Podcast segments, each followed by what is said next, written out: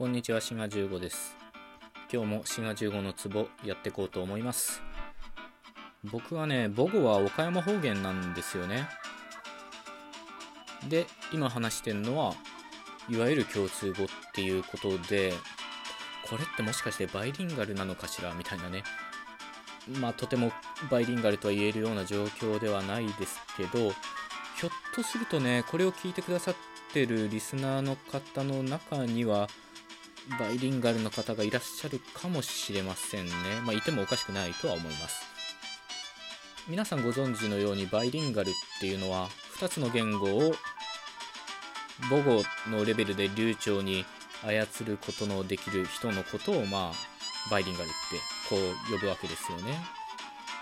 このバイリンガルの bi って bicycle の bi と一緒ですね。2つっていう意味なんで。でちなみに3つの言語を、まあ、流暢に操れる人のことをトリリンガルとか言ったりしますね。で、このトリっていうのはトライアングルのトライとまあ同じですね。3っていう意味があるんで。まあ、もっと言うとこれ多分3と一緒でしょうけどね。えーそういう話は置いといて、バイリンガルとかトリリンガルとか、そういう風に2つ以上の言語を流暢に操れるっていうのを聞くとね、日本語母語話者はおそらく多くの方は羨ましいなって思うんじゃないかなと思います。え僕もそうです。外国を学習してる時やっぱりね、この言語が母語と同じように話せたらどんなに楽しいだろうなとかね、まあそういうこと考えるわけですけど、まあただね、まあ外国語として学ぶ楽しさみたいなのもやっぱあると思うんですよね。まあ特に僕は言語学に関心があるもんですから、まあ言語学的に見てどうこうっていうのは母語じゃないからこそわかるみたいなとこがあるので、まあそういういい面もあるといえばあります。ただね、こういうバイリンガルあるいはトリリンガルみたいに、まあ多言語話者と言っていいですかね。こういう多言語話者になるっていうのが常にね、まあ好ましい状況ってわけでもないんですよね。もちろん家庭の事情とかで自分の子をバイリンガルにしたいみたいな考えがあって多言語話者になる人ももちろんいると思います。まあ日本語母語話者だとそういうのがすぐ思いつくかなって感じですけど特にね日本っていうのは、まあ、圧倒的にモノリンガルと言っていいような社会なんですよね。まあ、モノリンガルのものって1って意味ですから、まあ、1言語仕様の社会ですよね。こういったモノリンガルの社会において、まあ、日本語だけではなくて他の言語も話せるようになってほしいということで、まあ、望んでバイリンガルあるいはそれ以上の言語を使う多言語話者になるっていうパターンももちろんありますけど例えばね家庭の言語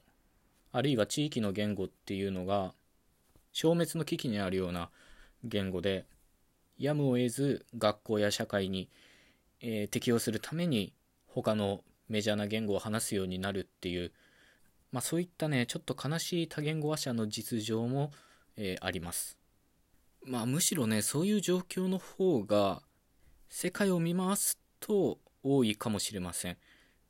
つまりバイリンガルあるいは多言語話者にならざるを得ないっていうね状況の方が、うん、もしかしたらね普通かもしれませんね。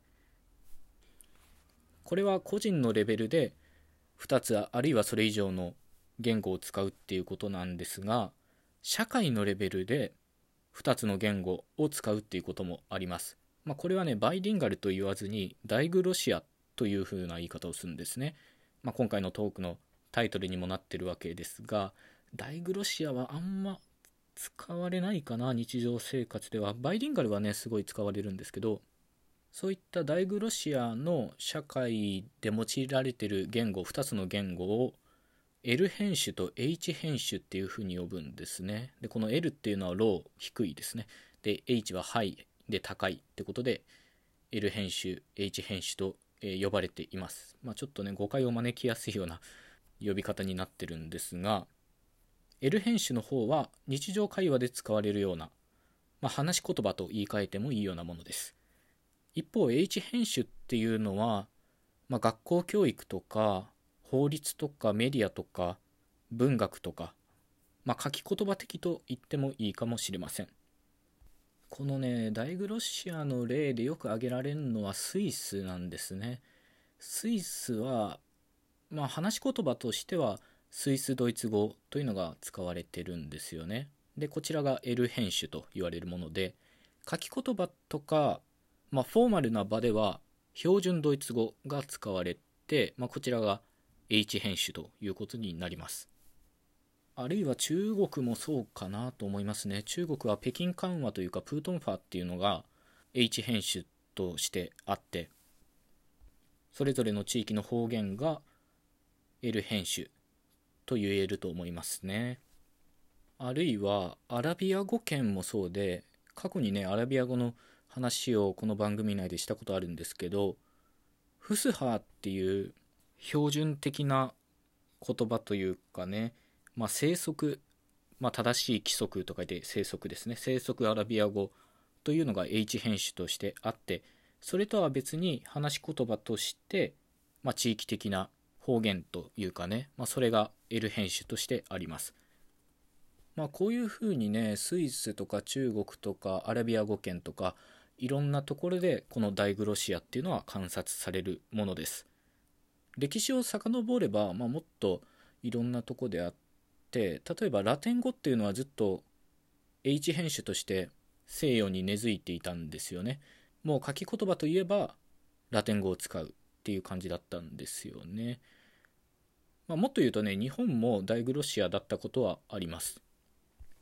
つまりこれは漢文ですね、まあ、漢文とかあるいは漢詩っていうのが H 編集としてあって、まあ、話す時はま日本語を使ってたわけですよね、ま、漢文を書けることとか漢詩が読めることっていうのがある意味、ま、文化人としてエリートとして求められたことだったんですよね。ちなみにひらがなとかカタカナで「かな」っていうのはあれ仮の「な」って書きますけどあれもある意味ダイグロッシアの現れといえば現れですね。漢字こそが書くのにはふさわしい文字であって、まあ、つまり H 編集であって「かな」っていうのは、まあ、日本語とかつまり L 編集を書く文字だから、かなっていうのが使われてたと、まあ、そういうふうに言うこともできると思います。面白いのはねこのダイグロッシアの社会において H 編集つまり書き言葉の方は母語話者がいないっていうのがよくあることなんですね。まあ、中国のプートンファーとかは別でしょうけど例えば昔の西洋のラテン語は書くためだけの、まあ、言葉だったし日本語の漢文もそうだしこのね母語話者がいない H 編集が幅を利かせてるっていう点もね非常に面白いですよね。ただこういう状況もだんだんだんだんなくなっていったんだと思いますねアラビア語圏なんかはある意味そのフスハによって一つにまとまってるっていうねまあそういう力があるわけですけど歴史上国民国家っていう概念ができてでどんどん国民国家ができていくうちにやっぱりね一国家一言語みたいなまあそれと合わせて一民族っていうのも入るかな。まあそういう意識がねすごい強くなってそうなってくるとね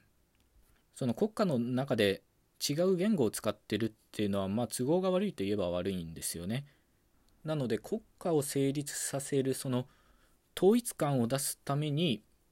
まあ言語っていうのは用いられるっていうのはね、まあ、よくあることなんで現代社会ではもしかしたらダイグロッシアは稀になってきてるかもしれません。というわけで今日のトークはバイリンガルとダイグロシアについてお話ししました。よろしかったら別のトークも聞いてみていただけたらと思います。というわけで今回はここまでっちゅうことでまた次回お会いしましょう。ごきげんよう。